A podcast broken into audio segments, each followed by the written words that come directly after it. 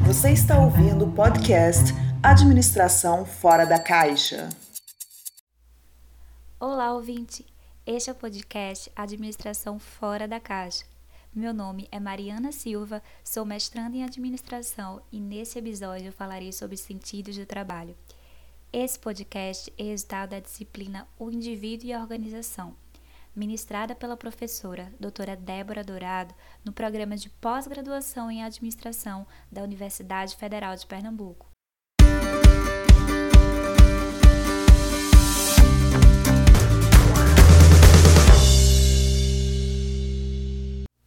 Sejam muito bem-vindos e bem-vindas.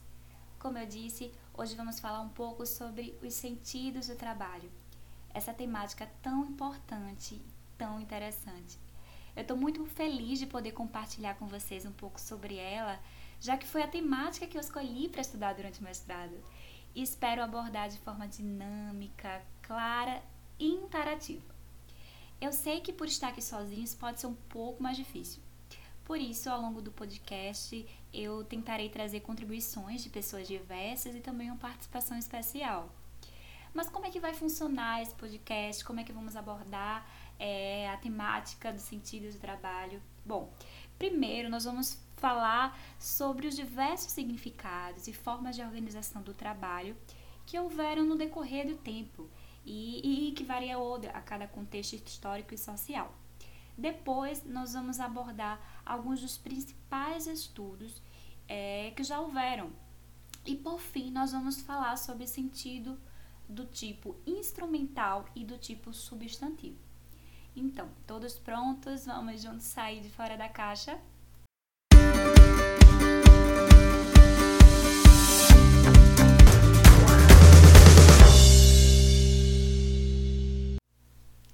Então, pessoal, você já percebeu que quando nos apresentamos, estamos numa situação em que precisamos nos apresentar, frequentemente dizemos as nossas profissões ou nas redes sociais, naquela bio do Instagram, que precisamos mais ou menos descrever quem somos, o que é que aparece naquela rede social que, que nós mais compartilhamos, nós colocamos as nossas profissões. Ou quando nós éramos crianças e, e queriam perguntar que profissão queremos seguir quando fôssemos adultos, as pessoas usavam a frase que você quer ser quando crescer? Sabe por que isso acontece? Porque atualmente o trabalho ocupa uma posição central na vida do indivíduo e ele acaba influenciando a sua autoimagem, a sua identidade individual e também coletiva, porque ele vai influenciar no processo de socialização do indivíduo, na inserção dele na sociedade, faz ele enxergar como um ser atuante nessa dinâmica social e também vai ser sinal de status. Mas, antes de qualquer coisa, precisamos definir o que queremos dizer por trabalho, já que geralmente nós confundimos trabalho com emprego. E apesar de ambos parecerem significar a mesma coisa, de serem sinônimos, e isso se relaciona um, com a ideia moderna de trabalho, aquele a serviço da organização, assalariado, trabalho e emprego são coisas bem diferentes. A Susana Albanóis, no livro dela O que é Trabalho, inclusive já fica indicação para quem quer começar aí a estudar um pouco sobre a temática, ela traz um exemplo muito claro para a gente visualizar essa diferença. Ela coloca o exemplo de um médico né, que não há vaga para ele em determinada região. E isso não significa que ali não há trabalho, não significa que a população hum, daquela região não fica doente ou que a saúde ali está ótima, porque falta de vaga não é falta de trabalho. E outro exemplo que, que a Alba Nós ela traz é o exemplo da dona de casa, do camelô, uma pessoa que não tem vaga de emprego assalariado, e ela poderá se considerar desempregado ou subempregado. Mas na verdade, ela está apenas com sem emprego assalariado que lhe conceda benefícios empregatícios, mas ela tem o trabalho dela. Também é importante a gente não se fixar na ideia de trabalho associando a labor, seria aquele esforço rotineiro, que, que não há liberdade. Hum, e, e sim é uma obra que te expresse, que te dê reconhecimento social, porque essa ideia de associar o trabalho ao sentido de labor, é, que é a laborização do mundo, é muito constante na nossa vida, né? Como algo cansativo, como algo necessário para sobreviver. Então, também é importante, já que a gente vai tratar de sentido do trabalho, é falar sobre a diferença entre sentido e significado. Alguns autores fazem essa, essa separação no sentido de relacionar significado com a representação social em que aquele trabalhador entende a sua atividade desempenhada. Então, vai envolver o reconhecimento, vai envolver a importância que seu trabalho tem para a sociedade, o sentimento de pertencimento. Já o sentido, ele vai se relacionar com o valor percebido pelo indivíduo no âmbito pessoal. E aí vai envolver a autorrealização. É, mas aqui nós vamos adotar os dois como sinônimo tá certo? Então, quando você me vê falando de sentido ou de significado, interprete com as mesmas coisas. Também precisamos entender o sentido do trabalho como uma construção social e uma construção individual. A construção e essa construção do sentido individual, ela vai ser influenciada por instâncias econômicas, políticas, ideológicas, psicológicas, ou seja, essa atribuição de sentido, ela vai ter uma dimensão social e psicológica. E por isso, ela tem que ser analisada dentro do que Pagé chama de espaço sociomental. O que seria esse espaço sociomental?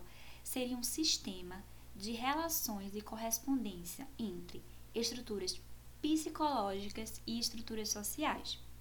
Então, sabendo dessa influência, nós vamos começar agora a tratar um pouquinho sobre o sentido do trabalho ao longo do tempo, né, de acordo com diferentes contextos sociais e históricos, já que o, o trabalho adquiriu diversos significados e assumiu formas de organização diferentes em cada contexto socio, social e histórico.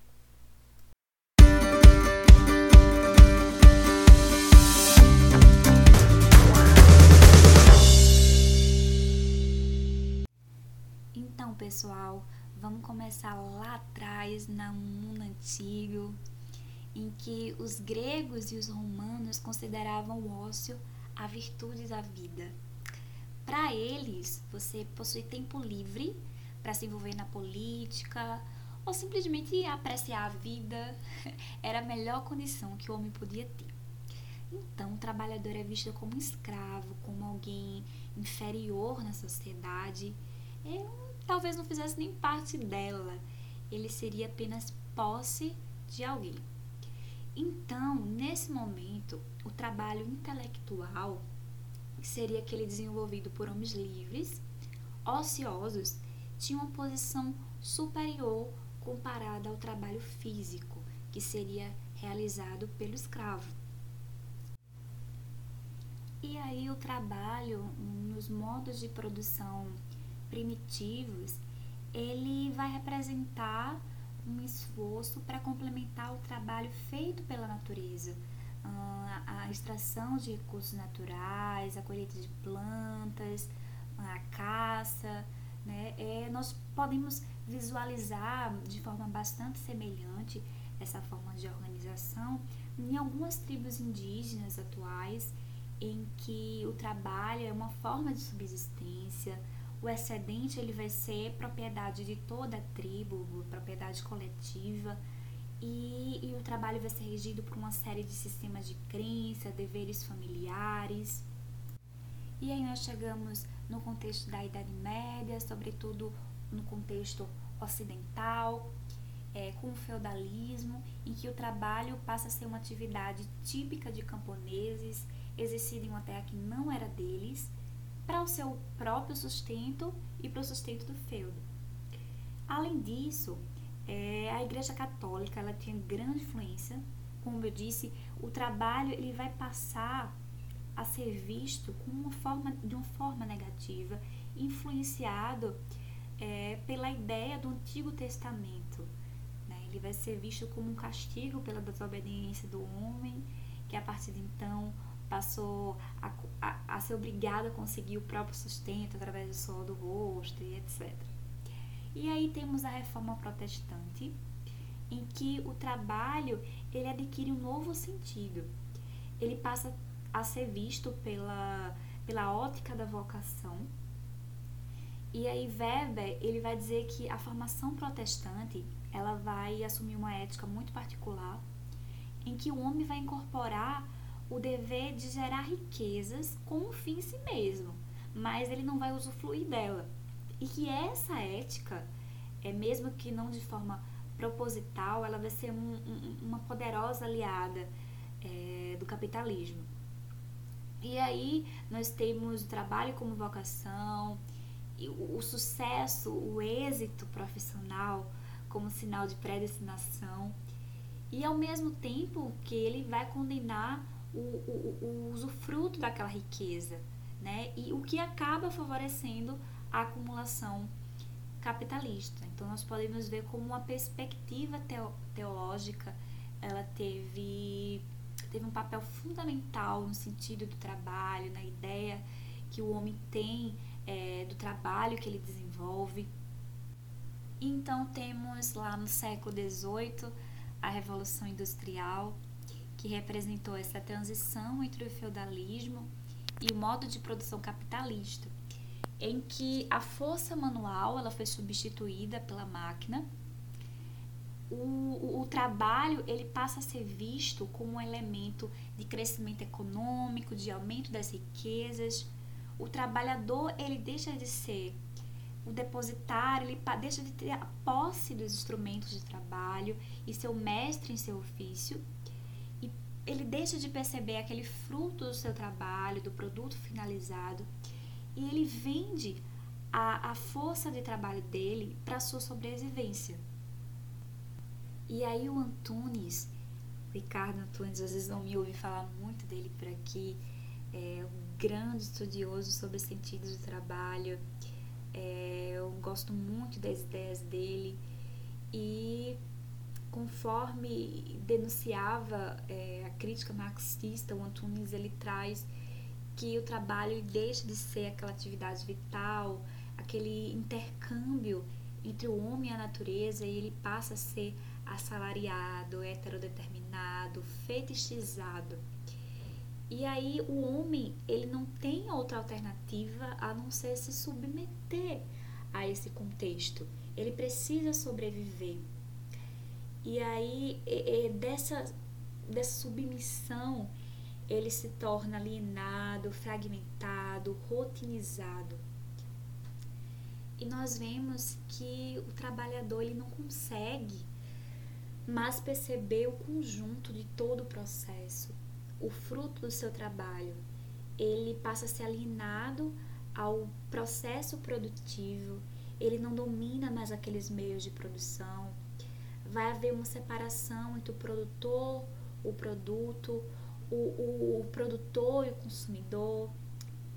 E aí a força do trabalho vai se tornar mercadoria e vai, se, vai servir à reprodução do capital.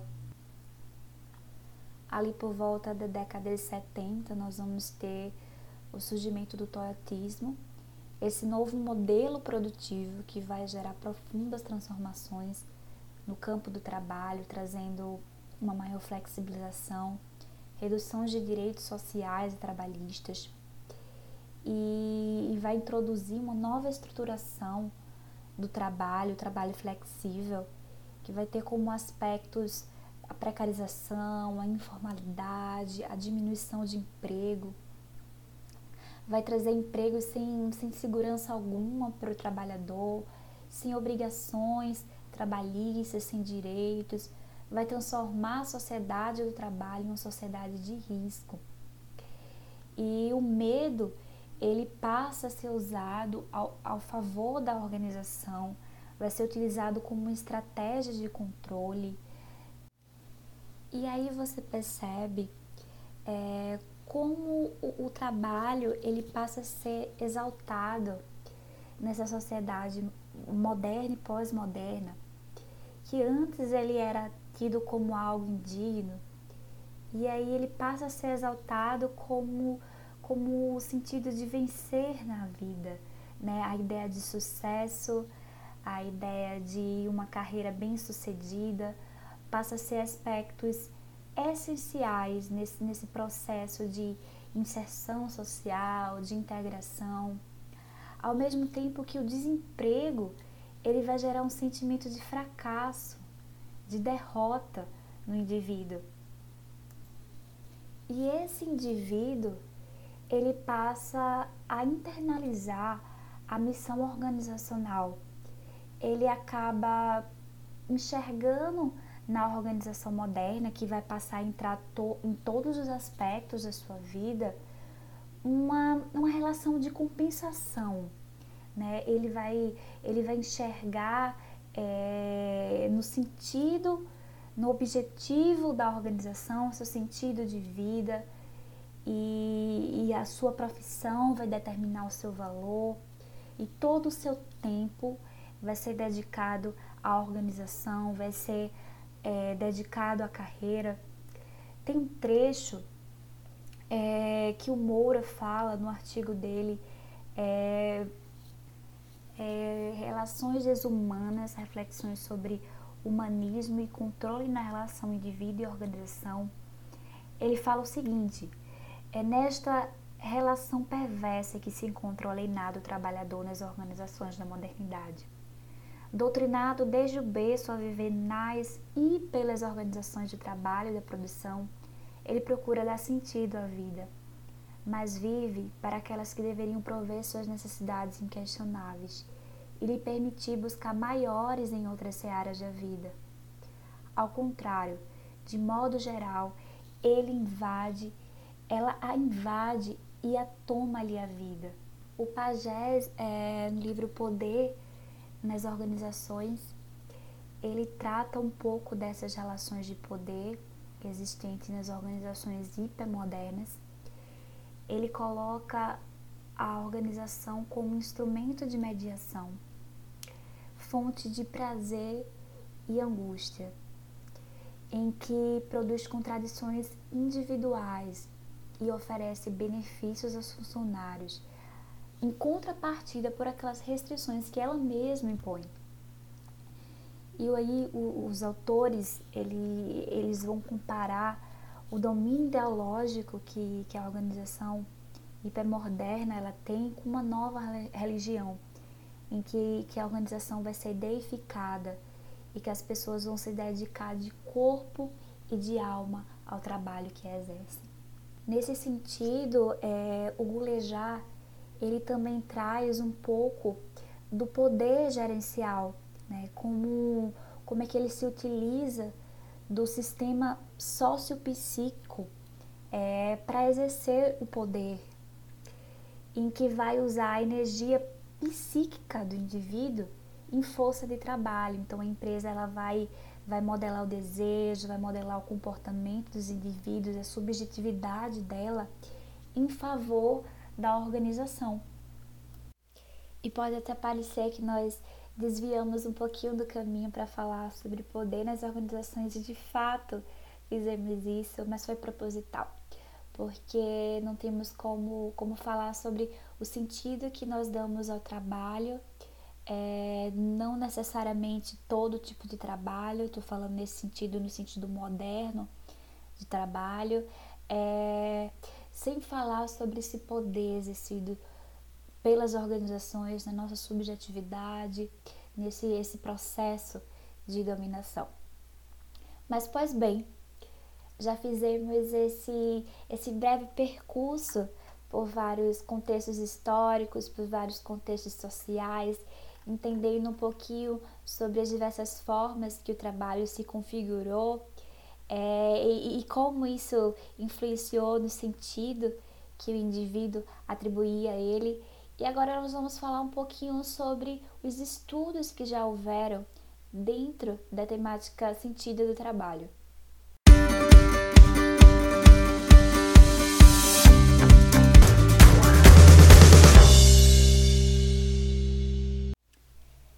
Então, pessoal, desde lá dos anos 50, diversos estudos têm sido feitos sobre os sentidos do trabalho, dentro de várias abordagens. Temos uma abordagem um pouco mais funcionalista, é, outra mais um viés mais crítico, e também ele tem sido tratado dentro de várias áreas, não só em administração, é, mas também em outros campos do, do, do conhecimento, é, como sociologia do trabalho, economia política, psicologia. Ali por volta da década de 70, nós vamos ter os trabalhos de Hackman e Walderham, que afirmaram que um trabalho com sentido ele tem que ser importante, útil, legítimo e ter três características. Ele tem que ter variedade de tarefas, não pode ser alienante e precisa ter o feedback sobre, sobre aquele desempenho. Na década de 80, temos um dos grandes grupos, é, se não mais conhecido, na área de estudo de trabalho, que é o Meaningful Work, o MOL, é, e ele vai estudar o sentido do trabalho em oito países.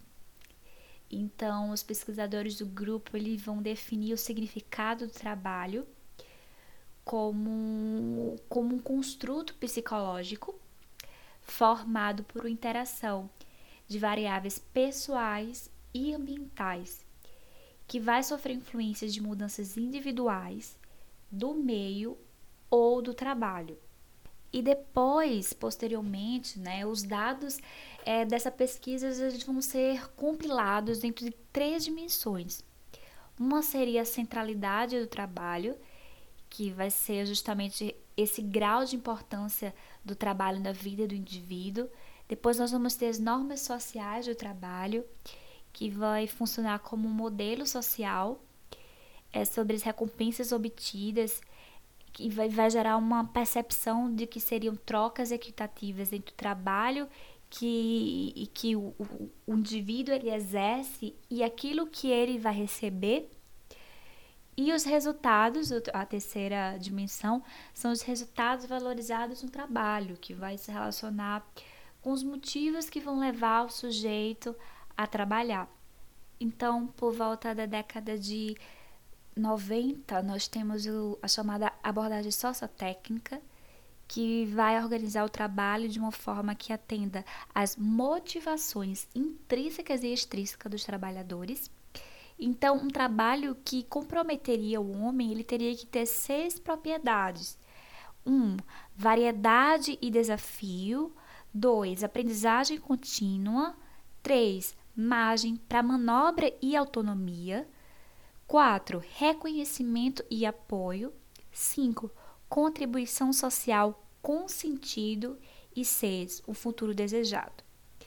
E em relação aos fatores extrínsecos, é, nós temos alguns que poderiam influenciar esse comportamento, como, por exemplo, salários, condições físicas, as regras daquela organização. E distante dessa abordagem mais funcionalista, né, é mais voltada para os interesses da organização, nós temos estudos com cunho mais crítico, como eu já havia citado do Antunes. É, o Antunes ele vai afirmar que, que uma vida para cheia de sentido, longe do trabalho, fora dele, é preciso que ela seja dotada de sentido dentro do trabalho.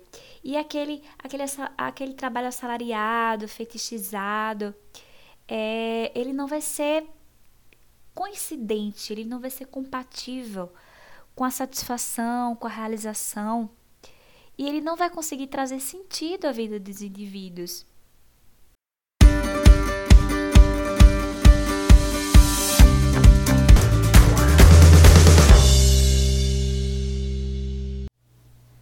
Pois bem, meus amigos, chegamos na terceira parte do nosso podcast é, em que vamos tratar sobre dois tipos de sentidos do trabalho, o tipo instrumental e o tipo substantivo. É, e também vamos trazer algumas contribuições de pessoas queridas e uma participação super especial. Então, no artigo Sentidos do Trabalho e Racionalidades Instrumental e Substantivas, Interfaces entre Administração e Psicologia, Andrade, Tolfo e Delagnello eles vão relacionar os aspectos que caracterizam o sentido do trabalho com as racionalidades instrumental e substantiva. E vão apresentar dois tipos de sentido do trabalho, um do tipo instrumental e do tipo substantivo, e que haveria uma sobreposição entre os dois nas organizações. E para isso, eles repassam diversos é, é, estudos que houveram nacionalmente e internacionalmente sobre o sentido do trabalho e eles vão repassar o que for um trabalho com sentido para esses estudos e aí eles vão, vão interrelacionar as racionalidades instrumental e substantivas com esses aspectos encontrados. E aí, para os autores, o sentido instrumental seria aquele que garantiria a sobrevivência, que traria um retorno financeiro, possibilitaria segurança financeira, independência, seria útil para a empresa e ele traria reconhecimento material e financeiro. Enquanto o sentido substantivo do trabalho seria aquele que traria maior autonomia, é, possibilitaria o desenvolvimento de relacionamentos, traria satisfação pessoal, autorrealização, aprendizagem, desenvolvimento, sentimento de vinculação, reconhecimento simbólico e contribuiria para a sociedade de alguma forma. E como eu disse, esses dois tipos de sentido do trabalho, eles não se anulam, eles podem se sobrepor. E na tentativa de nós visualizarmos isso um pouco melhor, eu pedi que pessoas que exercem diferentes atividades em diferentes contextos respondessem qual o sentido do trabalho para elas. E nós vamos ler esses depoimentos e tentando encontrar neles, identificar nele, neles esses aspectos instrumentais e substantivos dos sentidos do trabalho. A primeira pessoa a trazer um depoimento para a gente é uma, uma jovem que trabalha no administrativo de uma pequena empresa e ela trabalha de home office.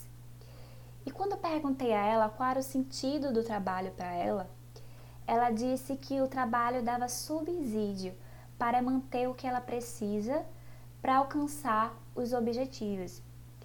E os objetivos dela, a, o caminho final que ela queria chegar era o doutorado. E aí nós percebemos que que o trabalho que ela desempenha, ele permite um retorno financeiro que se relaciona com o sentido instrumental do trabalho. Mas também ela objetiva futuramente fazer um doutorado, seguir a carreira de docência e se autorrealizar no trabalho. Então, também podemos contemplar um aspecto substantivo. E um outro indivíduo, quando eu perguntei qual era o sentido do trabalho para ele, é, ele trabalha no administrativo de uma grande empresa, de forma presencial, e ele me falou que ia ser bem sincero, que ele sabia que o trabalho dizia muito sobre quem ele é, e tanto que quando ele se apresenta, é, ele já falava que é um administrador, que é formado em tal área, e diz um pouco sobre quem nós somos e sobre quem ele é. E para ele, o trabalho é voltado para a experiência, para o conhecimento.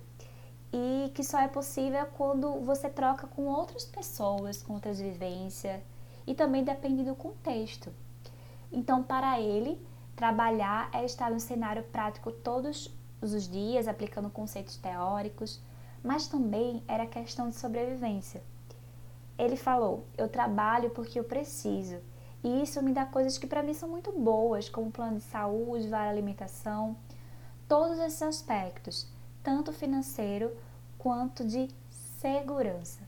E também a questão do desafio, esse desafio contínuo que você vai resolvendo, fazendo as coisas, e isso dá um pouco de satisfação. Observe como no mesmo discurso ele mistura aspectos substantivos de autorrealização, de autodesafio, como aspectos instrumentais de segurança, de retorno financeiro. Uh, então, é, é nítido essa interação entre, entre os dois tipos. E nossa terceira convidada a participar e contribuir com a sua, a seu sentido do trabalho é uma professora que está há mais de 18 anos na docência e ela escreveu o seguinte: A docência significa para mim uma profissão que demanda muito estudo, dedicação e aprendizagem constante, pois me preocupo muito com as possíveis influências que podemos exercer nos estudantes. Apesar de exigir muita dedicação, eu não considero a docência um sacrifício, nem uma obrigação, muito menos uma fonte de renda para a sobrevivência. Eu escolhi e decidi ser professora, e não se trata de uma vocação. Nós precisamos estudar muito para desenvolver a profissionalidade docente. Já tive a oportunidade de trabalhar em uma grande empresa e ganhando muito mais do que a universidade, mas eu não me sentia feliz. Achava aquele trabalho monótono, sem desafios, não existia busca de conhecimento constante, não proporcionava troca de saberes, experiências com os pais e os estudantes. Enfim, eu não me sentia realizada. Foi quando decidi voltar para a docência. Alguns acham que ser professora numa universidade é status, mas eu não penso assim. O meu trabalho tem sido tem sentido quando consigo ajudar o próximo, ver o brilho no olhar dos alunos, por ter aprendido ou conquistado algo a partir do conhecimento compartilhado. Eu fico muito feliz com a conquista de todos os estudantes, os quais tive contato e pude contribuir com a sua trajetória de desenvolvimento pessoal, acadêmico e profissional. É muito bom fazer parte da formação das pessoas para que elas possam ampliar seus horizontes. É gratificante ver que, direta e indiretamente, estamos contribuindo para a construção de um mundo melhor e mais humano por meio do nosso trabalho. Então, você vê como o sentido do trabalho para essa pessoa se relaciona com a autorrealização, com a ideia de, de ela estar tá contribuindo com outras pessoas, com, com o sucesso, com as conquistas, com o desenvolvimento dos alunos e, e, e de certa forma transformar um mundo melhor. Interessante que eu pedi o depoimento de outra professora, mas essa professora trabalha na educação básica, é um contexto diferente dessa primeira que está na universidade, mas o discurso das duas são muito parecidos. Essa segunda professora, ela falou que como educadora, eu acredito que a única forma de transformar a sociedade é através da educação. Educar para mim é um ato de instruir, disciplinar, polir. Através dessa ação é possível acrescentar possibilidades, sonhos e desejos. Ser professora é ajudar a transformar o cenário da escola em um ambiente melhor e mais justo. Escolhi essa profissão porque, além de ensinar, eu aprendo todos os dias. Uma quinta convidada é uma social media e ela falou que o sentido do trabalho para ela é que ela gosta é, de verdade do trabalho porque pode ajudar negócios a crescer, é, que o trabalho proporciona a liberdade que ela procura e ela consegue montar os horários, consegue trabalhar de onde quiser e além disso ele traz um retorno financeiro. Então, nós vamos aí sobre posições de sentidos. Também fomos pedir o depoimento de trabalhadores que trabalham é, com as próprias mãos e são artistas. O primeiro é um artista plástico e para ele ele acredita que a arte muda o mundo e por isso ele decidiu ser pintor. E o segundo é uma boleira.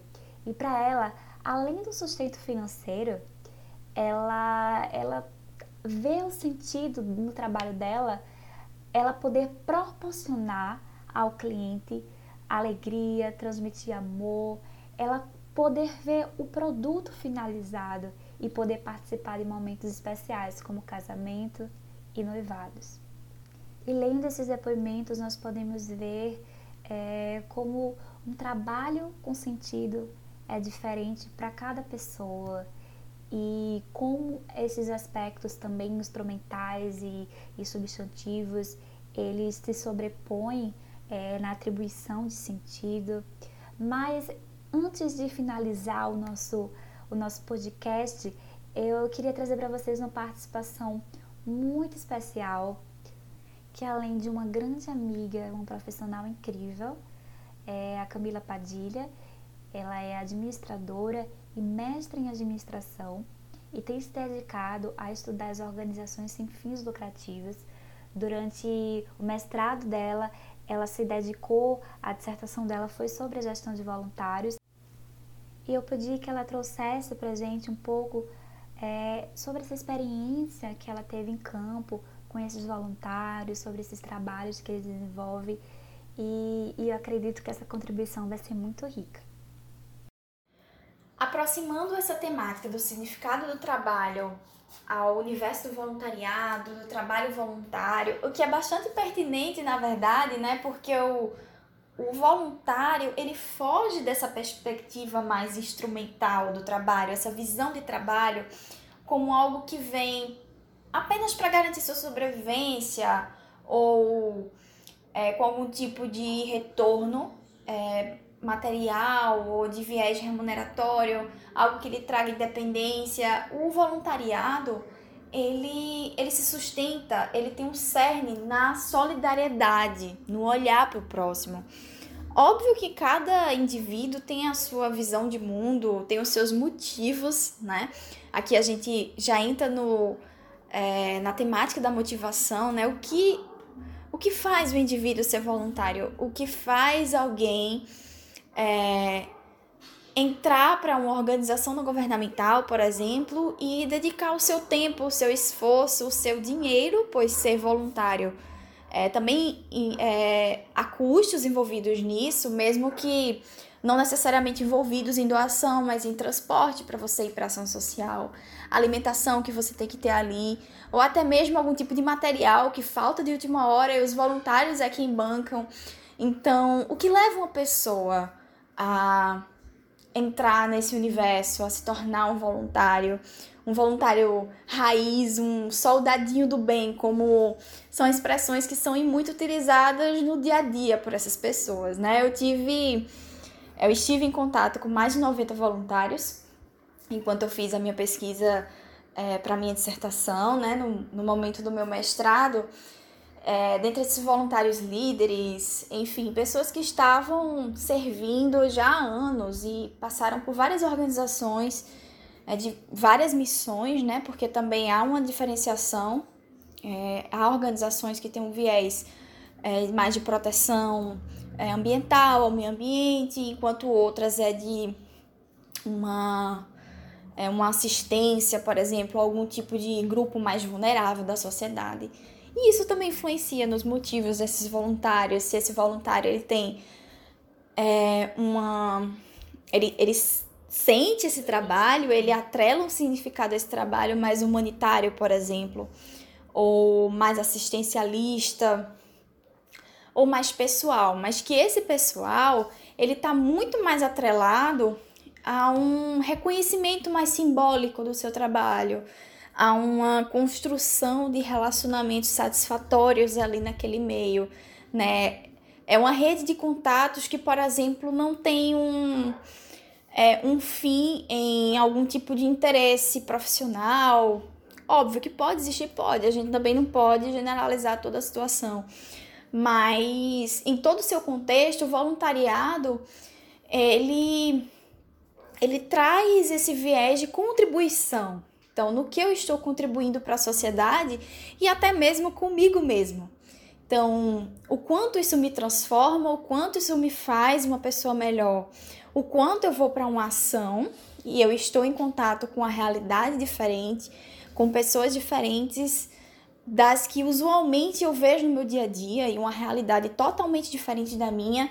Então, eu, eu sou de um ambiente urbano, eu vou para um, é, o sertão onde é, pessoas têm um, um contexto de vida totalmente diferente do meu e que eu não tinha conhecimento disso. Muitas vezes eu só tenho conhecimento disso por televisão ou por é, foto em rede social. Então, o fato de eu estar ali, o quanto isso me transforma, o quanto eu estar colocando a mão na massa, olhando para aquela para aquele outro indivíduo na minha frente, ou até mesmo um outro voluntário, não somente pessoas que eu estou é, fazendo algum tipo de atividade, mas um voluntário que está ali do meu lado.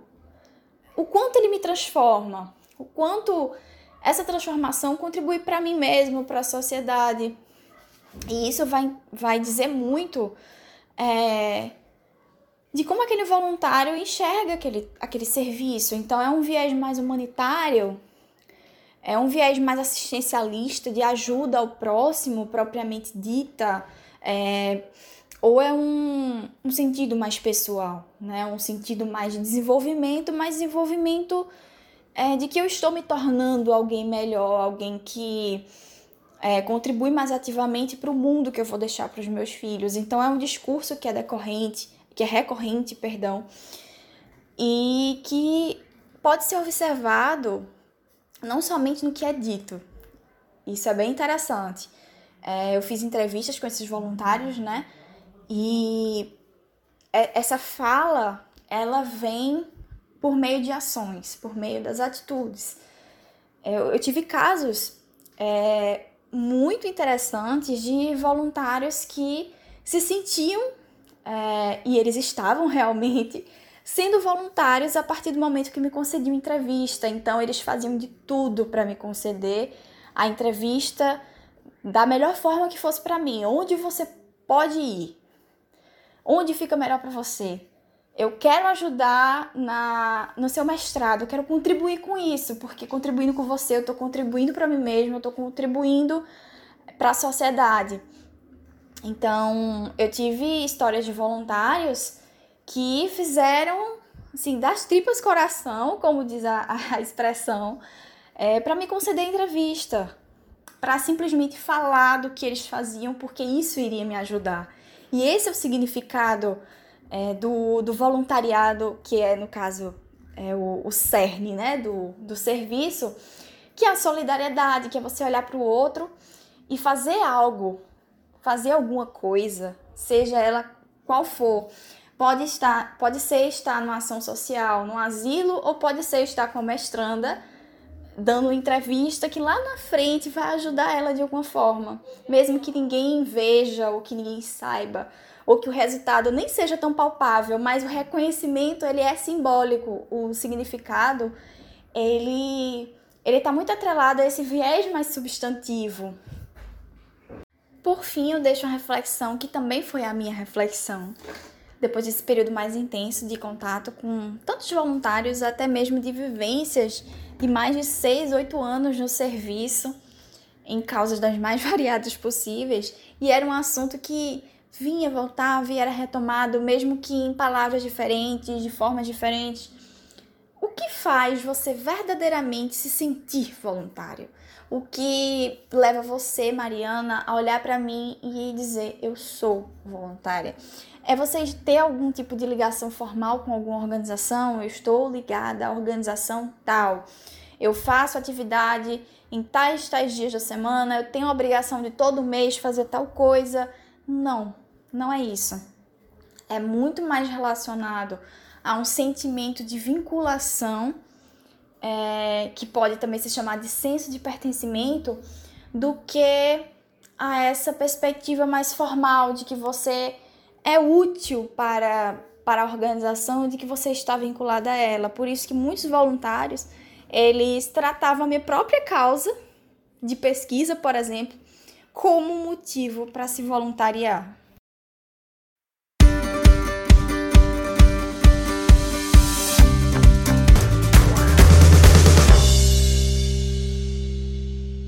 Que legal! Muito obrigada, Padilha. Muito obrigada pela contribuição é, sobre essa sua vivência nas né, organizações não governamentais e sobre essa percepção é, de que, que os voluntários têm sobre o trabalho que eles exercem, que está muito mais ligado a esse aspecto, os aspectos substantivos do sentido do trabalho do que o instrumental.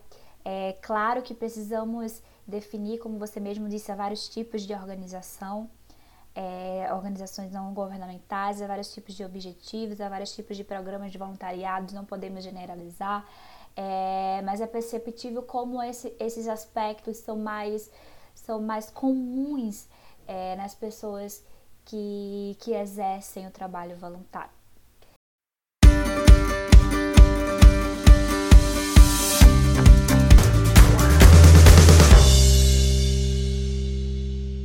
Pois bem, pessoal, chegamos ao final do podcast. Eu estou muito feliz com o resultado. Espero que você tenha gostado, que tenha te feito refletir, tenha te trazido é, informações interessantes. E quero te agradecer por esse momento que você passou aqui junto comigo, o tempo que você despendeu aqui. É, e é isso aí. Um grande abraço e até a próxima!